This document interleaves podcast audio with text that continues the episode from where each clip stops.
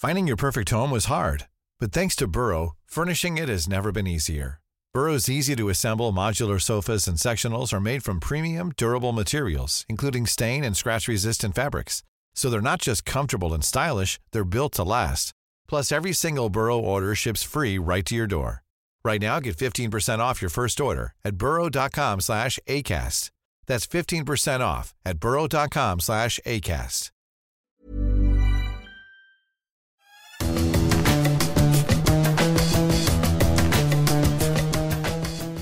Salut les fous du volant, on est ravis de vous retrouver pour une nouvelle émission un peu particulière puisque cette semaine, avec Stéphane Vrigno à mes côtés, nous allons très largement revenir sur le Grand Prix d'Espagne remporté haut la main par Max Verstappen.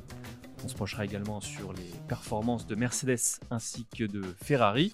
Et en deuxième partie d'émission, on ira au Mans retrouver euh, Gilles Delaposta pour évoquer en détail euh, bah, le grand événement de la semaine, l'événement majeur, l'édition du centenaire des 24 heures du Mans que vous pourrez suivre en intégralité sur Eurosport. On rappelle que ce podcast est disponible sur toutes les bonnes plateformes d'écoute. N'hésitez pas à le noter, à le commenter, à en discuter avec nous sur les réseaux sociaux. Ce sera avec grand plaisir. On rappelle également que les meilleurs moments de cette émission sont à retrouver sur eurosport.fr. Stéphane, tout va bien? Bah écoute, euh, oui. Euh, je pense que le Grand Prix était riche d'enseignements, même si euh, certains ont pu dire que on s'est un petit peu ennuyé. Moi, j'ai trouvé que c'était un Grand Prix d'Espagne de bonne facture par rapport aux années précédentes, peut-être dû aussi à cette chicane qui a été supprimée dans la dernière partie du circuit. Mais alors, il faut toujours se réjouir d'avoir zéro abandon, parce que c'est ça, c'est l'objectif, zéro abandon, zéro accident. Mais c'est la deuxième fois en trois compris quand même que ça arrive. Mais je dirais que j'ai envie de pousser un petit coup de gueule parce que la manœuvre du 51e tour, quand Alonso attaque Ocon dans la ligne droite des stands, a failli nous mener tout droit à la catastrophe. Ocon se décale dans toute la largeur de la piste vers la droite pour défendre l'attaque d'Alonso. Et en fait, Alonso, en passant, Ocon, en fait, eh bien, il roule dans la voie d'accélération des, stands. Et j'imagine pas si une voiture sortait de, des stands à 200 km/h. Bon, la FIA est très très attentive aux limites de piste, à des petites choses comme ça. Elle est très très pointilleuse, mais ça fait, c'est pas la première fois que le problème se pose. Tu te souviens de la manœuvre de intimidante de Michael Schumacher sur Rubens Barrichello en Hongrie en 2010. Barrichello avait dit que c'était horrible parce qu'il s'était fait serrer contre le mur, mais il s'était aussi retrouvé, mais vraiment sur la voie d'accélération et on avait échappé à un accident. Et la une fois encore, les commissaires avaient ça sous les yeux et on bouge pas, on ne fait rien. On aurait pu au moins envoyer un drapeau euh, ou un avertissement, un drapeau euh, pour conduite antisportive. Rien de tout ça. Peut-être faut-il attendre un, crash, quelque chose pour que ça change. Bah voilà, on est bien dans le vif du sujet d'entrée. on va pouvoir euh, attaquer avec notre premier thème, à savoir bah, la performance de Max Verstappen Nouvelle victoire. Alors c'est très simple. Il a dominé de A à Z. Il a dominé toutes les séances d'essai libre. Il a dominé haut la main aussi la qualification parce que je pense qu'il en avait encore un petit peu sous le pied. Et puis il a mené le Grand Prix dimanche de bout en bout pour s'imposer, pour faire le trou en tête du championnat du monde. Bref, Verstappen, on a, on a plus de mots, on a beaucoup de chiffres, on n'a plus de mots. Oui, mais il avance dans les statistiques, hein, tout simplement. C'est quand même saisissant. Il a 40 victoires. C'est à une seule unité d'Ayrton Senna. Tu te rends compte quand même Là, c'est assez fascinant. Après, devant lui, qu'est-ce qu'il y aura? Il y aura l'imposte. Mmh. Il y aura des gens comme Sébastien Vettel, comme Michael Schumacher, Lewis Hamilton. Enfin, bon, c'est quand même assez extraordinaire. Et puis, parmi tous ces 170 Grands Prix, c'est son sixième hat-trick. Alors, on va répéter ce que c'est. C'est pole position, victoire et meilleur tour en course assorti d'un neuvième Grand Prix mené de bout en bout, ce qui fait un grand chelem, son troisième en carrière. Euh, là aussi, c'est quand même assez notable. Et puis, euh, petit record personnel du côté de Red Bull, ça fait 26 fois de suite qu'il est à l'arrivée. C'est un métronome, il va vite et euh, longtemps. Ça, c'est juste incroyable aussi. Alors, ça ne le place pas encore ces, statistiques dans, dans les records. Je vois, par exemple, Michael Schumacher a fait 22 hat-tricks, Clark a fait 8 grands chelems, mais n'empêche que bah, il prend de plus en plus de poids dans l'histoire à seulement 25 ans. Oui, surtout ça, 25 ans. Alors, il y a tous ces chiffres, il y a cette domination écrasante à la fois sur la saison et en particulier sur ce Grand Prix-là. Il n'empêche, et c'est le cœur de notre sujet, bah, ça n'a pas été si limpide que ça quand même, parce que en fin de course, dans le dernier tiers de course, il a pris plusieurs avertissements pour dépassement des limites de la piste. Ça a un petit peu tendu Red Bull, même si on imagine que la pénalité, qui aurait certainement été de 5 secondes, n'aurait pas changé grand-chose au résultat final. Il n'empêche, Max Verstappen avait vraiment l'intention d'aller chercher ce grand chelem et donc ce meilleur tour en course. Giampiero, Giampiero Lambiase, son, son, ingénieur de course, lui n'était pas très chaud pour ça. Il lui a clairement dit qu'il préférait qu'il ramène la voiture de manière sécurisée, qu'il ne prenne pas de risques, pas plus de risques, et qu'il ne tente pas le diable. Finalement, bah, Verstappen, il n'a fait un petit peu qu'à sa tête. Une fois de plus. C'est la deuxième fois de la saison que ça arrive. Une fois de plus, et je pense qu'il y a même un petit peu plus que ça sur l'ensemble de sa carrière. on a vraiment l'impression que bah, Max Verstappen fait ce qu'il veut à la fois en course, mais aussi au sein de son écurie. Il est au Max Verstappen Racing. Hein. Mmh. Et Marco avait dit la première fois, quand il avait insisté pour faire ce meilleur tour en course, hein, il appelle, hop, il demande quel est le chrono cible pour faire le, meilleur tour. Non, non, mais t'occupe pas de ça. Et bon, il avait déjà fait le coup une première fois et Marco avait dit, oh ben bon, Max, il est comme ça. Hein. Et puis là, rebelote, on ne peut tout simplement pas lui faire comprendre ce genre de choses. A expliqué le conseiller sportif de, Red Bull dimanche. Donc, grosso modo, il a les clés, il a les clés de la boutique et il fait ce qu'il veut en étant un petit peu caustique aussi, c'est-à-dire voilà, cause, toujours. il voulait ce meilleur tour en course. Alors je me demande s'il n'était pas un petit peu frustré parce que Hamilton lui avait croqué quand même un hat-trick et même un grand chelem à Monaco en lui prenant le meilleur tour en course. Et il a insisté un petit peu pour ça, malgré le fait qu'il avait des pneus qui avaient une longévité un petit peu plus importante que celle de, Perez, qui chassait aussi ce chrono. Hamilton le chassait aussi. Mais bon, on a entendu. Alors comment dirais-je C'est, ce sont les relations classiques, je dirais, entre un pilote et un ingénieur qui souvent sert un petit peu de paratonnerre ou de punching ball même. Et on sait que les pilotes sont sous tension et ont besoin de se défouler un petit peu, donc il peut être sec. Mais je te rappelle ses propos de l'année dernière à propos de son, sa relation avec Giampiero Lambiase, qui est son, son ingénieur. Il a dit je lui ai dit que je ne travaillerai qu'avec lui. Dès qu'il arrête, j'arrête moi aussi. Et ça, c'est une petite bombe quand même. Ça veut dire qu'il y a une relation fusionnelle entre Verstappen et Lambiase, comme il y en a eu aussi dans les grandes histoires entre Michael Schumacher et Ross Braun, chez Benetton et chez Ferrari, ou entre Lewis Hamilton et Peter Bonington chez Mercedes. Oui, mais il y a quand même une particularité avec Lambiase, c'est que pour le coup, lui, il n'hésite pas à dire les choses de manière très claire Max Verstappen, ce qu'on ne voit pas forcément dans d'autres box. Suivez dans d'autres murets, suivez mon regard. on se souvient aussi de ce qui s'est passé un peu plus tard qu'à Miami, où euh, lui a clairement dit concentre-toi sur le pilotage, moi je m'occupe de, ma, tâche. voilà, il est assez sec et finalement on se rend compte que c'est bah, la recette du succès parce que ils se disent les choses, ils se comprennent mais finalement, ça n'entache pas leur relation et ça les empêche pas de, gagner, tout simplement. Il y en a un qui peut changer ça quand même, c'est Marko qui est là un petit peu pour rouer dans les brancards si les pilotes prennent leurs aises, mais il n'en fait rien. Il n'en fait rien. Et il a parlé d'ailleurs ce week-end euh, d'autre chose, de la, de la qualité des informations qu'il donne euh, en direct euh, à la radio. en expliquant que la plupart des pilotes, en fait, on, interdisent à leurs ingénieurs qu'on leur parle dans les virages rapides. Ils demandent qu'on leur parle simplement dans les grandes lignes droites il a dit voilà, faut pas leur parler, par exemple, dans les enchaînements après la ligne des stands à, Suzuka, des choses comme ça. Bon, eh bien, avec Max, on peut lui parler tout le temps et c'est comme si on discutait à tabler l'un à côté de l'autre. il, est, il est relax. en plus d'être absolument impressionnant, on l'avait vu à Monaco, il l'a encore été là.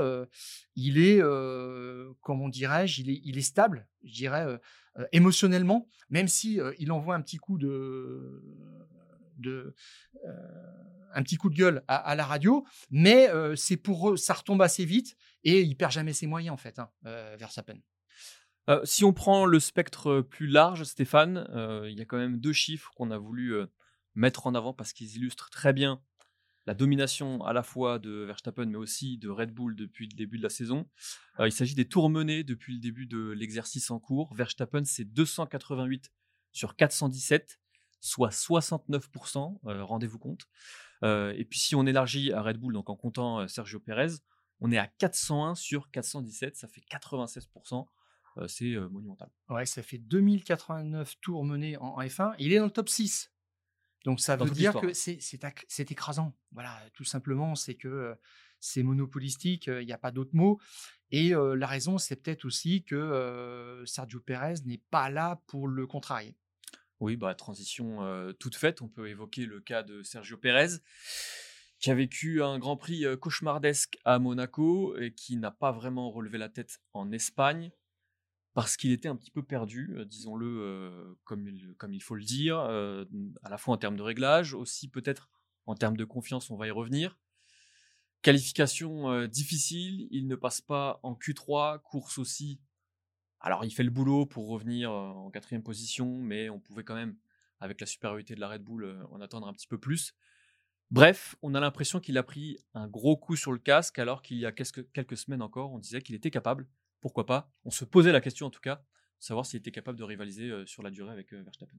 On lui a répété, surtout, je pense, dans les médias, ses fans, ses supporters lui ont dit qu'il pouvait battre Verstappen pour le titre de champion du monde. C'était son objectif en début de saison. D'ailleurs, de toute façon, ça doit être son objectif, clairement. Et puis là, il est un petit peu en train d'exploser en plein vol quand même. Et il, je, pense, alors il va avoir 30, 33 ans.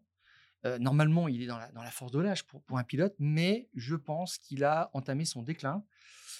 J'irai pas jusqu'à dire que c'est le début de la fin, mais il y a plusieurs indices quand même qui nous laissent montrer que c'est plus exactement le même Checo. Je prends ces, qualifications. effectivement, tu l'as dit, ça fait trois grosses erreurs depuis le début de la saison en sept Grands Prix. Et regarde bien, Julien, en Q1, en Australie, en fait, il est dans les graviers au virage numéro 3 de son tour rapide, dès le virage numéro 3. à Monaco, il, crache sa voiture dans le virage numéro 1. Et là, en Espagne, donc tout ça, c'était en Q1, donc déjà le, premier temps fort. Et le deuxième, le, temps fort de, ce week-end à Montmélo, c'était la Q2 parce que Red Bull a envoyé les deux voitures assez vite mmh parce que la pluie menaçait, donc il fallait mettre un tour en banque. Et là, bah, dès le cinquième virage, il part en sucette il est off et c'est fini. Et il donne le sentiment, il donne vraiment l'impression de craquer sous la pression. Et très très vite. Ouais, on a vraiment l'impression que c'est pas un hasard. Et moi, ce qui me perturbe un petit peu, c'est que j'ai l'impression qu'il se met la pression tout seul, tout simplement, avec une communication un petit peu hasardeuse. Parce que concrètement, ce qu'on lui dit sur les grands prix, ce que les journalistes lui disent sur les grands prix, c'est que bah, Verstappen, parce qu'il est Verstappen et parce qu'il a un certain statut au sein, de chez Red Bull, rivaliser avec lui sera forcément compliqué. Et lui, ses réponses à chaque fois, c'est de dire Eh ben non, moi je pense que je suis capable de rivaliser, je suis encore capable de battre Verstappen pour le titre. Il l'a encore dit la semaine dernière, même après Monaco. Et j'ai peur quand même que cette communication-là bah, ait un, lien direct avec ses mauvaises performances, avec une perte de confiance que l'on voit et que l'on constate de toute façon dans ces, dans ces résultats notamment en qualification avec ce que tu viens d'expliquer. Mais là, j'ai l'impression qu'en Espagne, on a même pris un nouveau tournant parce que il était tellement perdu qu'il a fait un choix un petit peu étonnant, c'est-à-dire regarder ce qui se passait dans le, dans le box, dans le box d'à côté. Je pense même qu'on lui a suggéré. Alors, on a parlé de Max Verstappen qui était en fait, qui avait transformé Red Bull Racing en Max Verstappen Racing, et c'est aussi vrai pour Sergio Perez. Euh, Marco a dit au soir de la première journée, ben, en fait, Checo a pris les réglages de Max pour voir un petit peu ce que, ce que ça donnait parce qu'il n'était pas à l'aise. Et alors, bizarre parce que finalement, on lui demande d'être quelqu'un d'autre. en début de saison, Marco a dit les caractéristiques de la voiture conviennent bien aussi à Checo et c'est là où il va pouvoir se rapprocher et battre plus souvent qu'en 2022 Max Verstappen. Et là, il est en train de s'écrouler complètement. C'est quelque chose d'assez bizarre. Et le constat qu'il fait, c'est il est mieux, mais il ne parvient pas à faire des chronos réguliers. En d'autres termes, je pense qu'il a un petit problème sur la chauffe des, voitures et, garder les pneus dans la bonne fenêtre de, température. Tout ça, c'est très ténu. Et avec des réglages façon Max Verstappen, ça ne pardonne pas. Mais là, on s'aperçoit encore qu'il n'y a que Max Verstappen qui est capable de faire parler ces, réglages. Et moi, ce qui m'inquiète le plus, je parlais d'une forme de déclin, c'est que en 2019, quand ça ne fonctionnait pas pour Pierre Gasly chez Red Bull, eh bien, Marco a dit bah, tu, vas rouler avec les réglages de Max Verstappen maintenant. Regarde, tu vois, ça marche. Bon, on, ça a amené un désastre complet parce que là encore, il fallait qu'il soit quelqu'un d'autre. Même chose pour euh, Alexander Albon. Et ça, c'est euh, la dernière option. C'est la solution de la dernière chance. Euh, on, ne creuse pas, on, ne développe pas quelque chose dans son sens. On dit bon bah tu y arrives pas, donc il faut faire comme Verstappen. Et ce qui est un petit peu étonnant, c'est que Red Bull commence à rajouter des pièces et bah, manifestement ça ne convient pas à Checo Pérez qui en perd un petit peu son pilotage. Alors L'équipe croit encore en lui, hein. elle est opérationnelle, elle, le soutient, il n'y a pas de problème. Là, tu regardes euh, l'intervention, le, pit crew de Perez a fait le meilleur temps, 2,07 euh, quand même, hein. c'est choquant, alors qu'on nous a dit cette année que, sur le, nouveau règlement, que les voitures étaient plus larges, plus ceci, plus cela, plus encombrantes, les pneus étaient plus difficiles à manipuler. On arrive, on frôle les, deux secondes maintenant, et c'est euh, le, troisième la troisième fois qu'il a qu'il bénéficie du meilleur pit stop cette année. Donc à ce niveau-là, les stratégies sont au cours d'eau. Checo l'a dit, j'avais, j'étais sur une bonne stratégie. Euh, simplement, euh, j'ai tout ruiné en, qualification, et c'est un petit peu là que, le, bas blesse maintenant. Et il se fait battre régulièrement par, par, par Verstappen. Et c'est son premier travail de rivaliser dès le samedi avec Verstappen, sans quoi il y aura mais rien de possible. Et effectivement, comme tu le dis, Faire des remontées, bah, c'est mignon, c'est bien, mais ça ne fait pas une place au championnat. Et si ça continue, il va être un petit peu menacé parce qu'il y, a, Lewis Hamilton qui revient fort au championnat. Et eh bah, transition encore une fois toute trouvée, euh, Stéphane, puisque on va évoquer également la performance euh, de Mercedes, c'est notre deuxième sujet, en se posant la question est-ce que le double podium de euh, Mercedes en Espagne, avec Hamilton deuxième et Russell troisième, traduit finalement un vrai retour de l'écurie euh, au premier plan ou est-ce qu'il y a un petit trompe-l'œil euh, derrière tout ça? On rappelle quand même, il y avait quand même beaucoup d'inquiétudes vendredi, euh, moi, pour moi le premier d'ailleurs vis-à-vis des performances de Mercedes parce que j'ai l'impression qu'ils étaient un petit peu perdus avec toutes ces nouveautés qui n'ont évidemment pas pu être jaugées à Monaco parce que Monaco est Monaco. C'était compliqué sur la feuille des temps. c'était un petit peu mieux en qualification samedi, même si c'était pas génial puisqu'il y a eu une cinquième place pour euh, Hamilton et une douzième sur, euh, pour Russell, avec ce petit accrochage aussi, même si c'était une mésentente, rien de très grave. Et puis en course, euh, la grosse surprise, rythme assez fantastique, performance des pilotes vraiment excellente. On a retrouvé deux vrais racers chez Hamilton et, et Russell. Et on se demande même si Mercedes va pas pouvoir commencer à grappiller son retard sur, sur Red Bull petit à petit. Bah, ils sont passés deuxième au championnat constructeur. et c'est l'objectif hein, maintenant. Russell a dit bon, bah, nous, ce qu'on veut, c'est deuxième au championnat. Ça leur repositionnerait parfaitement. Alors, D'ailleurs, le, timing n'est pas très très bon parce que au 1er juillet, on va regarder les positions au championnat constructeur pour refaire la grille en fait de l'allocation des temps de, soufflerie. Et, Mercedes va, va avoir une réduction de, temps forcément par rapport à le résultat de, l'année dernière. Bon, ça c'est vraiment pour, le, pour le clin d'œil, mais c'est impressionnant quand même. Il n'y a, a, rien qui les arrêtait. globalement, en fait, Là, on, a parlé juste, on, parle de, Mercedes, ils ont un plan, tout simplement. Et il y a un homme qui a, changé quand même la donne depuis un mois et demi. James Allison est revenu dans la place mi-avril. Donc ça fait un mois et demi. Et en un mois et demi, il a quand même apporté des choses qui vont dans la bonne direction. quand ils ont apporté une nouvelle version de, la voiture à Monaco, ils ont changé le plancher.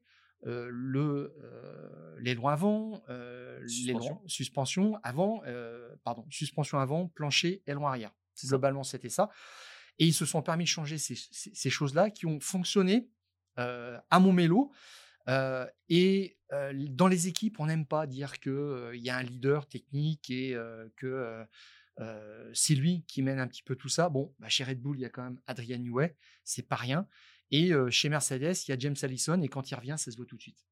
Alors, c'est sûr que, comme le disait Lewis Hamilton, on n'est pas devenu mauvais, les gens à l'usine ne sont pas devenus mauvais d'un jour à l'autre, sauf que tu as, une personne qui est là en éclaireur et qui sait où mener les gens. C'est un petit peu comme dans un laboratoire, un directeur de recherche qui dit euh, aux, gens qui cherchent, il dit il faut chercher dans cette direction-là.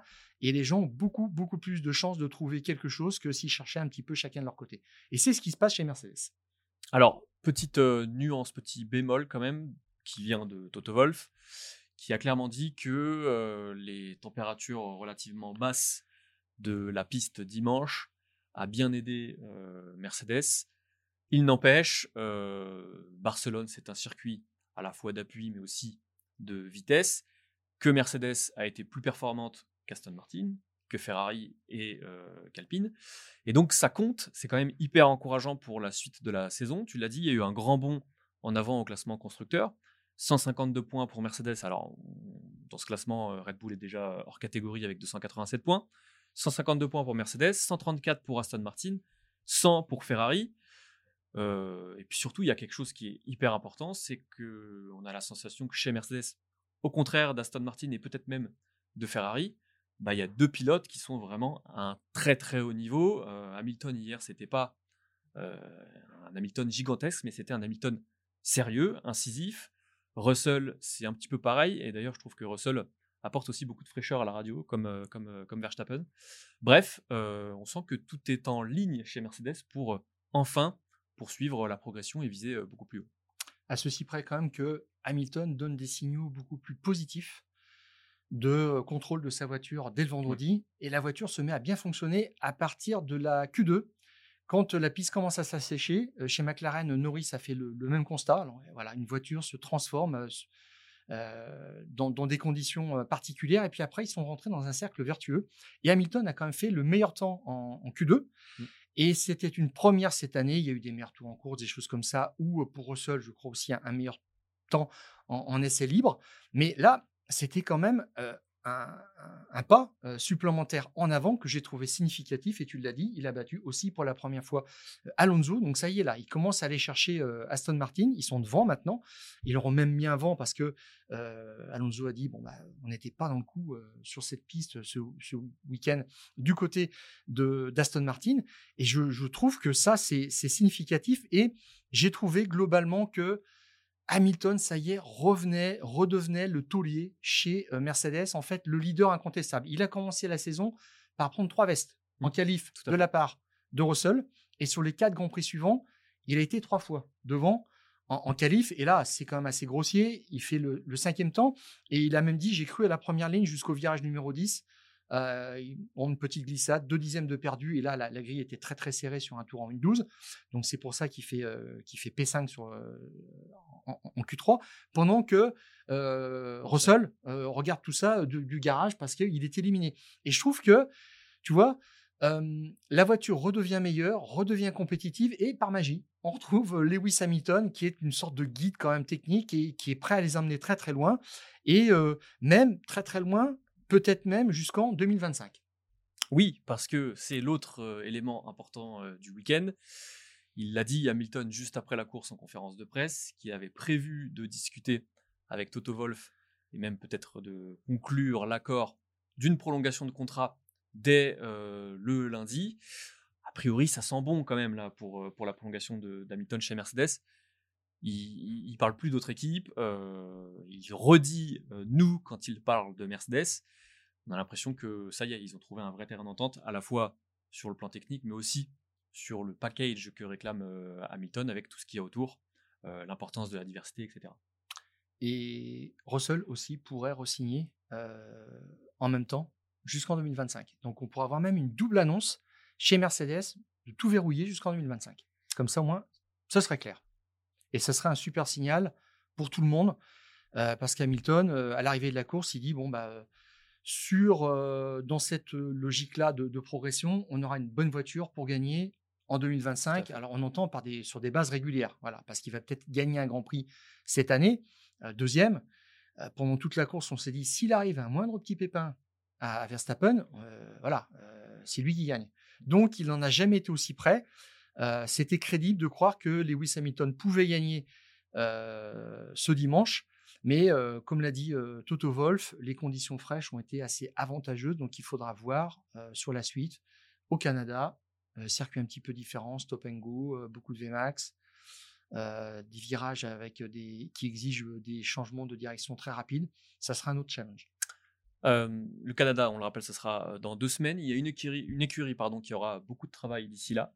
C'est Ferrari, Stéphane, parce que si pour Mercedes, on a l'impression que ça y est, on est sur les rails, Ferrari, on craint quand même la sortie de piste. On a l'impression que bah, que la Scuderia navigue à vue. on rappelle, vendredi intéressant, samedi plutôt bon, même s'il y a ce problème sur la voiture de Leclerc qui le condamne à la qualification. Sainz, lui, fait son, sa meilleure qualification de la saison tout simplement. En revanche, dimanche catastrophique parce que grosse fluctuation de rythme sur les deux monoplaces en fonction des pneumatiques. Même sur un même train de pneumatiques, on avait des gros changements. Sainz finit cinquième, Leclerc même pas dans les points. Qu'est-ce qui se passe chez Ferrari? Alors, on, a évoqué Mercedes qui a plus une voiture du dimanche. Ils disent nous, notre voiture, fonctionne mieux le dimanche que le, samedi. Eh bien, Ferrari, c'est un peu l'inverse. Ils ont une voiture du samedi et ils aimeraient transposer les performances du samedi sur le dimanche. C'était le même problème l'année dernière. Mais moi, ce qui m'inquiète le plus quand même, c'est que là, ils sont arrivés avec des pontons façon Red Bull, mais que des pontons. Alors que Mercedes à Monaco avait changé tout ce qu'on pouvait changer, même en, termes de, dynamique mécanique, sur avec les suspensions avant, donc suspension avant, plancher, aileron arrière, tout ça, ça se tient. Et chez Ferrari, je, on, change juste les pontons pour dire ah ben tiens on va voir ce que ça donne et puis après on essaiera de, de mettre d'autres pièces dessus. C'est un peu incohérent, mais ils ont peut-être déjà le calendrier 2025 en tête savoir quelle option de design il faudra prendre parce que les voitures se dessinent maintenant et en général avant la, trêve euh, estivale, fin juillet, quand toutes les usines vont s'arrêter pendant trois semaines, il faut que les grandes lignes du design, que la voiture soit terminée à 80-90%. Et c'est maintenant que se joue, que se décident les grandes options et on expérimente chez Ferrari pour savoir dans quelle direction aller. Et on cède un peu un effet de mode en se disant bah tiens les pontons Red Bull ça marche bien, on va s'y mettre. Ils avaient un super concept l'année dernière mais qui n'avait pas d'avenir, ils y ont renoncé. C'est une forme de, gouttière sur les, sur les pontons qui amenait assez loin et maintenant on essaie de faire descendre en fait le flux le plus possible pour alimenter le l'arrière de la voiture. on avance à tâtons en fait, on est en flou. J'ai quand même l'impression que Ferrari essaye de se donner bonne conscience en disant justement ce que tu disais, on va amener des évolutions quasiment à chaque Grand Prix j'ai l'impression que c'est une manière de dire regardez, on travaille, on avance, on progresse. En réalité, Ferrari progresse pas, Ferrari régresse. On rappelle quand même qu'en début de saison dernière, Ferrari était largement candidate à la victoire. Il y a eu plusieurs victoires en début de saison dernière. Et là, le début de saison, si on prend le début de saison du leader de l'écurie, à savoir Charles Leclerc, bah, c'est quasiment l'un des pires de l'histoire de la Scuderia, puisque après 7 Grands Prix, le Monégasque compte 42 points c'est 3 de moins qu'en 2020, quand Ferrari avait fait un gigantesque pas en arrière après la sanction infligée par la FIA pour les soupçons de triche. C'est quand même hyper inquiétant, et ce qui est hyper inquiétant aussi, c'est que il y a eu un changement en profondeur dans l'organigramme, il y a eu l'arrivée de Fred Vasseur.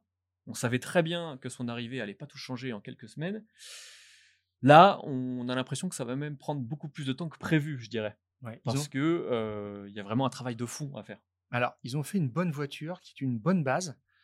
La preuve en est, c'est que Sainz et Leclerc se sont qualifiés à six reprises tous les deux en Q3 sur sept Grands Prix. C'est le meilleur score pour une écurie. cette année, ça veut dire qu'ils sont au rendez-vous, ils ont des capacités opérationnelles pour exploiter la voiture sur un tour. Ce qui leur pose problème, effectivement, c'est des comportements variés avec un même type de pneu. Alors quand même pour Leclerc, dimanche, on parle du premier relais en pneu dur et du dernier relais aussi en pneu dur, donc avec une charge d'essence qui est très différente. Ça veut dire que c'est là que se situe le problème.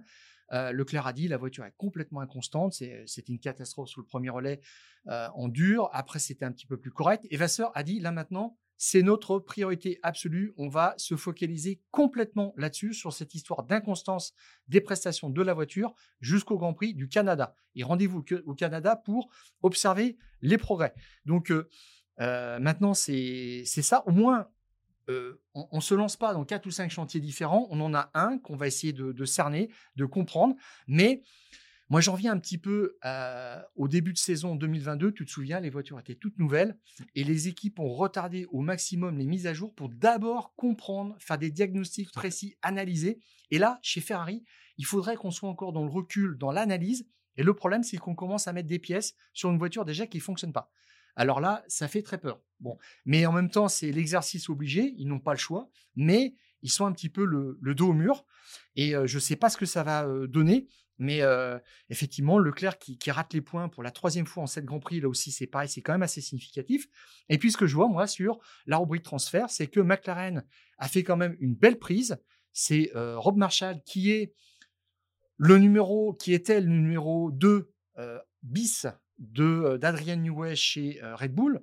Le numéro 2, l'autre numéro 2, euh, l'adjoint, c'était Dan Fallows à l'aérodynamique qui est parti chez Aston Martin, transformer complètement la voiture. On a vu, et là encore, ça plaît pas aux équipes de dire que un technicien peut tout changer, mais là, c'en est bien la preuve.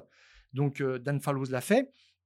Rob Marshall, il était dans l'équipe depuis 14 ans, il connaît par cœur tout ce qui se passe, et lui, c'est pas un spécialiste de l'aéro, c'est un spécialiste de la mécanique. De, voilà. Donc, je, pense que la voiture, avec euh, l'arrivée de David Sanchez aussi, qui était chef designer chez Ferrari, va apporter euh, beaucoup d'arguments chez McLaren pour la voiture de 2025. Parce que ces gens-là vont être en poste, vont arriver à Hawking en 2024, le 1er janvier 2024. Ça veut dire quoi? Ça veut dire que c'est encore un gros poisson qui file sous le nez de Ferrari, qui en revient toujours au même constat. Les gens n'acceptent pas facilement d'aller travailler à Maranello. Là, Rob Marsal, il a quelques kilomètres à faire pour passer de l'usine de Red Bull à l'usine McLaren, et c'est beaucoup plus facile. Et euh, là-dessus, bah, Ferrari est un petit peu battu. On rappelle hein, qu'il y a eu euh, beaucoup euh, de rumeurs sur des possibles départs d'ingénieurs Red Bull vers Ferrari, qui ont depuis été démentis par Christian Horner. Donc effectivement, c'est un petit peu compliqué. Pour revenir à tout ce qu'on a dit, je trouve qu'il y a une phrase qui résume parfaitement la situation de Ferrari. C'est une phrase de Frédéric Vasseur au micro de Canal+, dimanche après le Grand Prix qui a dit quand on amène une évolution là où on se bagarre, c'est à coup de dixième, l'impact de l'incompréhension, donc l'incompréhension de euh, la voiture, c'est à coup de seconde par tour. Donc une évolution ne change pas grand-chose. Voilà, je trouve que ça résume parfaitement ce qui se passe chez Ferrari. On amène des choses, mais on ne sait pas trop ce que ça va donner parce qu'il y a un problème qui est beaucoup, beaucoup plus profond et qui n'est pas encore identifié. On a vraiment, pour synthétiser tout ce qu'on vient de dire, l'impression que euh, on a deux opposés en fait avec euh, Mercedes et Ferrari. Ouais, comme je le disais, c'est Mercedes, c'est une voiture du dimanche, donc pour marquer des points, pour maximiser des résultats. Maintenant, une Mercedes, on l'imagine facilement, on les imagine facilement en troisième et quatrième. Ils sont passés devant Ferrari, hein. Et puis Ferrari, bah, c'est, ça flambe plus le samedi et c'est plus compliqué le dimanche. Même si, en termes de, de stratégie, on n'a rien vu de à côté de la plaque. On, va dire, c'était assez mmh. rationnel ce qu'ils ont fait. Là, c'est pareil. On s'est posé la question sur les stratégies, mais ils étaient à tâtons.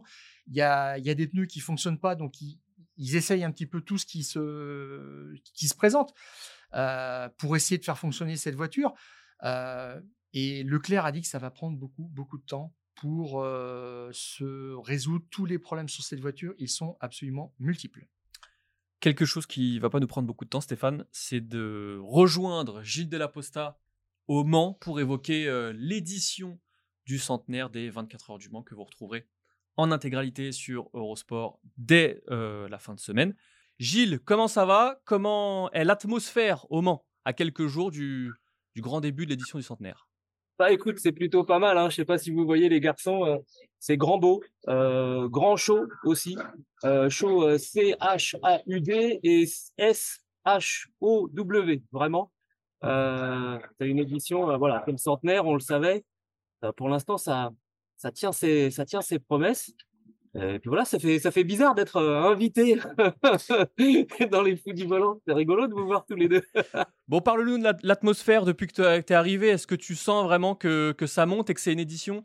Pas comme les autres finalement Ouais, oui, clairement, c'est un petit peu particulier. Il y avait une ambiance un petit peu spéciale euh, au pesage, donc vendredi et, et, samedi pour les vérifs, euh, pour les vérifs techniques. Donc c'était place de la République au, au Mans, beaucoup de monde et, euh, et à chaque fois vraiment un, un coup de feu, comme on dit en restauration, euh, avec l'arrivée des Peugeot. Franchement, euh, alors j'ai déjà vu des Peugeot euh, au Mans, j'ai déjà vu des constructeurs français, mais là, pourtant, on peut pas dire que on attend Peugeot pour pour la gagne cette année, mais mais il y avait vraiment du monde et puis et puis les Cadillac ont eu, ont eu la, la cote, les Ferrari, les Porsche. Enfin, vraiment, il y avait beaucoup, beaucoup, beaucoup de monde.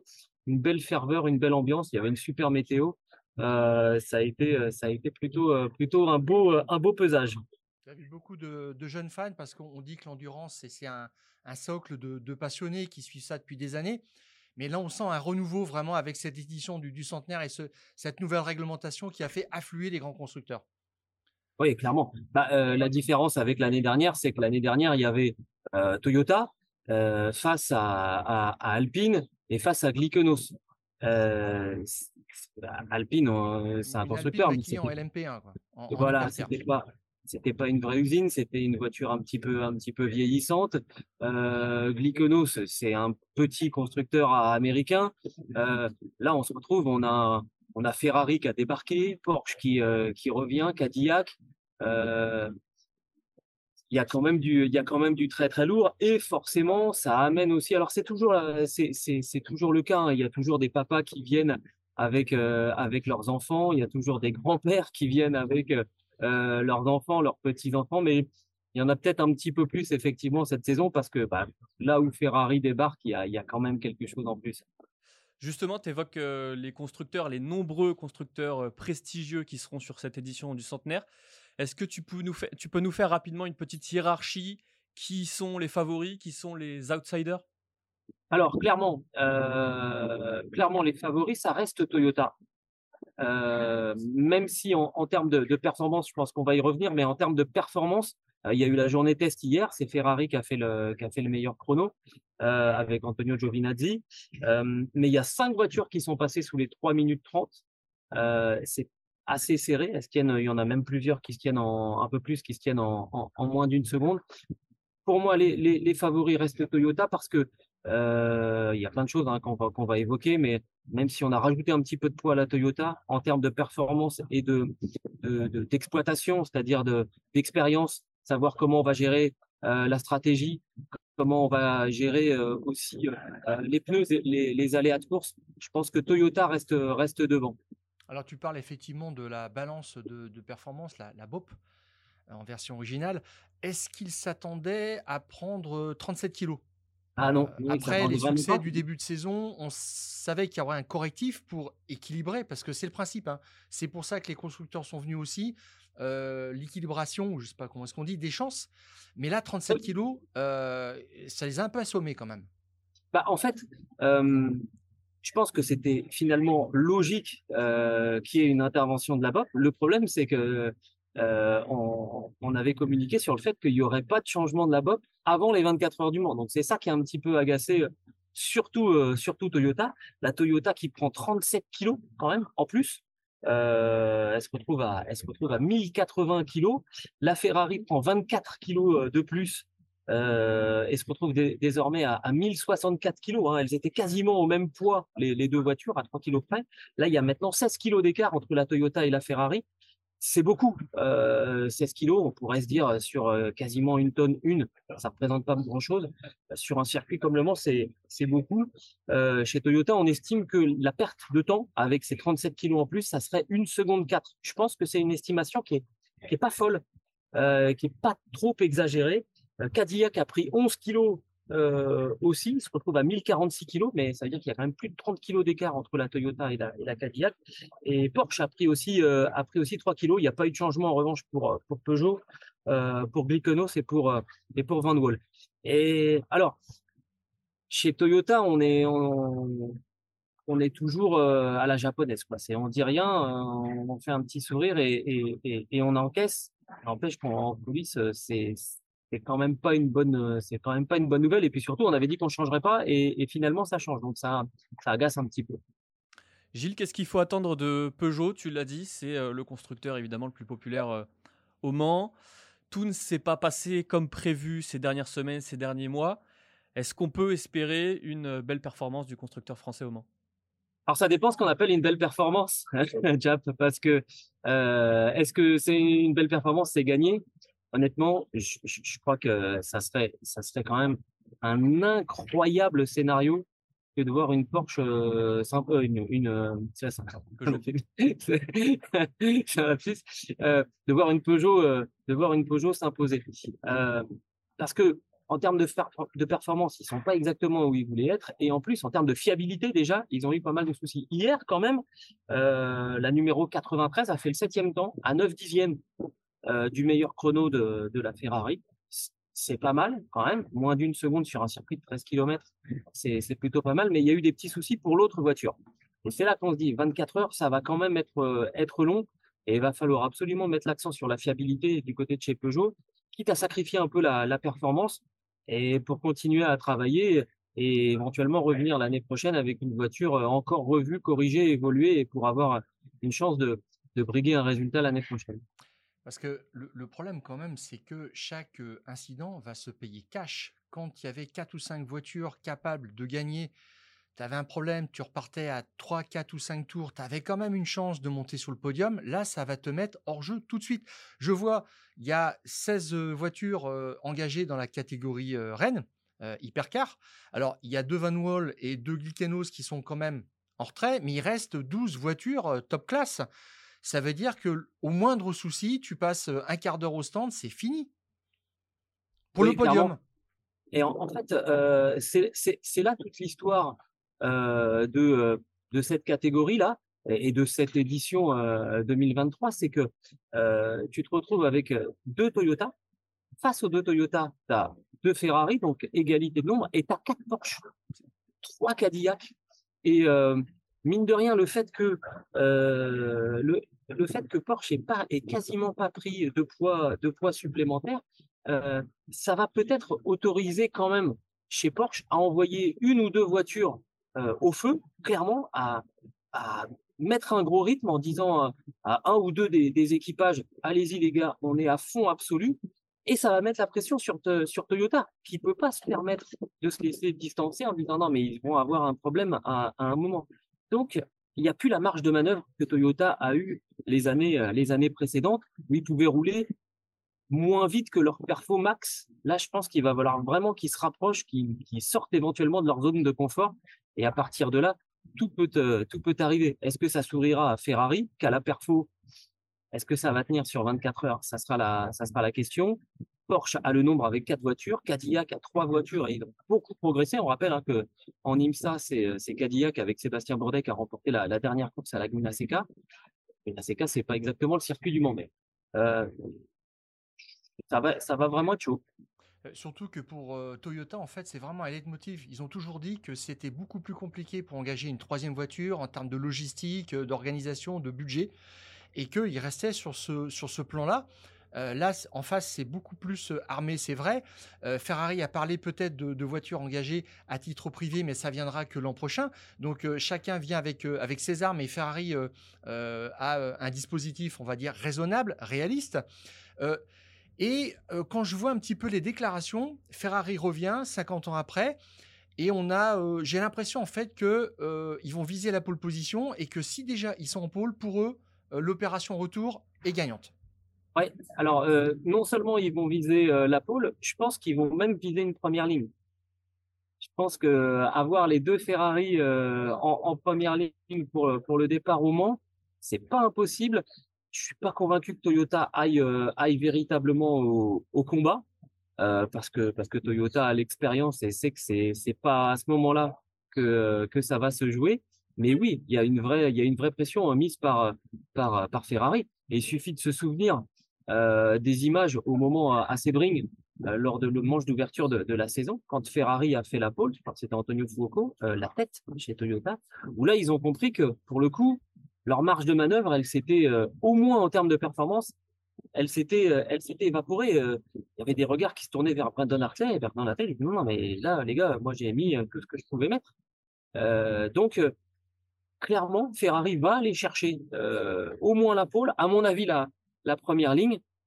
Et puis après, euh, honnêtement, les premières heures de course, je pense que ça va être vraiment, vraiment, vraiment intéressant parce que est-ce qu'il y aura une Ferrari qui va partir elle aussi au feu et une autre un petit peu plus sur un, sur un tempo un tout petit peu plus modéré, un peu plus euh, en endurance?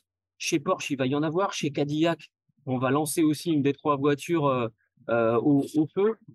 ça va être, ça va être chaud. Surtout que, alors j'ai discuté avec un spécialiste de la météo. La météo dans la Sarthe, si vous venez au Mans, prévoyez quand même des bottes et, et, et un kawaii parce qu'il se peut qu'il y ait des gros orages. Et Cadillac, c'est vraiment la bonne surprise. Tu dis, il y a trois voitures, dont une pilotée par Sébastien Bourdet. bonne pioche pour ce rêve ultime qu'il a de remporter sa course à domicile.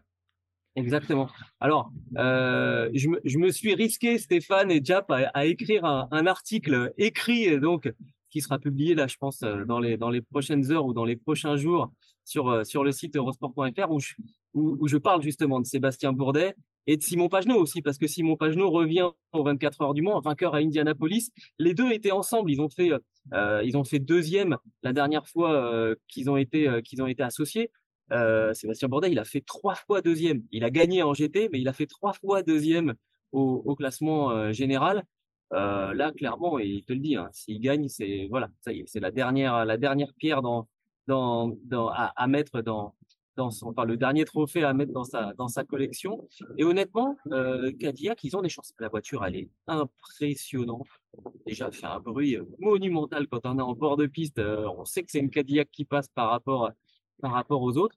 Je pense qu'ils ont une, ils ont une vraie chance parce que il a des très très bons coéquipiers. Ranger van der Zande, le néerlandais, et Scott Dixon, qui est vainqueur lui aussi euh, à, Indianapolis. Ils ont de l'expérience, ils se connaissent. La voiture, euh, elle a fait des, elle a fait des progrès ça serait pas une surprise invraisemblable de voir euh, de voir une Cadillac sur le podium. Franchement, c'est jouable et, sur la plus haute marque du podium, ça peut le faire. Si c'est Bourdet, honnêtement, je pense que qu'il va y avoir la fête dans la Sarthe pendant un bon petit moment. Bon, bah ça donne envie. Gilles, on sait que pour toi, euh, tout est chronométré, un petit peu comme pour euh, les voitures. On va pas te retenir beaucoup plus longtemps. Euh, on rappelle que vous pouvez suivre, vous pourrez suivre les 24 heures du Mans en intégralité sur Eurosport et sur eurosport.fr. Vous retrouverez parmi euh, les nombreux consultants commentateurs notre Gilles National, évidemment. Euh, Gilles, on te retrouve tout au long de la semaine sur les antennes d'Eurosport. On te souhaite une belle épreuve, une belle édition du centenaire. Et on te retrouve la semaine prochaine. Eh ben ouais les gars, merci beaucoup. Euh, merci beaucoup de m'avoir invité. C'était marrant. En plus, je peux donner un horaire. Les premiers essais libres, c'est mercredi début à 14h sur Eurosport 2. On sera avec Paul Belmondo et Romain Hussenois pour lancer cette, cette grande semaine. Et puis après, on retrouvera euh, pour la course euh, euh, Thomas, Biel qui viendra nous rejoindre. On aura Eric Larry qui va fêter le 30e anniversaire de, sa victoire avec la, Peugeot 905 et Franck Lagorce qui courra partout là derrière dans la voie des stands pour aller chercher des infos et, des, réactions. C'est sur Eurosport 2. On prendra l'antenne. Donc ça, ça sera pour les essais libres mercredi. Et pour la course, on prend l'antenne une heure avant. On fait, euh, on se balade sur la grille pendant une heure et on fait toute la course euh, jusqu'à jusqu'à l'arrivée. On restera après l'arrivée pour, pour le podium et puis évidemment sur sur l'application. Puis je pense que ça va turbiner aussi sur eurosport.fr pour faire des pour faire des points réguliers. Bon, bah, n'oublie pas le café alors, euh, Gilles. Euh, j'espère que ouais, la, la, machine à café ah, voilà. va, va, tourner à plein régime au moment. Et oublie pas la crème solaire aussi, hein, parce que là, je vois que ça commence à devenir tout rouge. Oui, oui, je, je, il fait bon là. je vais aller me mettre à l'ombre vite fait. Allez, Phil, merci beaucoup, Gilles. Salut les garçons. C'est la fin de cette émission. Merci à toutes et à tous de nous avoir suivis. On rappelle que vous retrouvez ce podcast sur toutes les plateformes d'écoute et les meilleurs moments sur eurosport.fr. On se retrouve bien entendu la semaine prochaine pour nouvelle émission. Mais d'ici là, Stéphane, on coupe le, contact.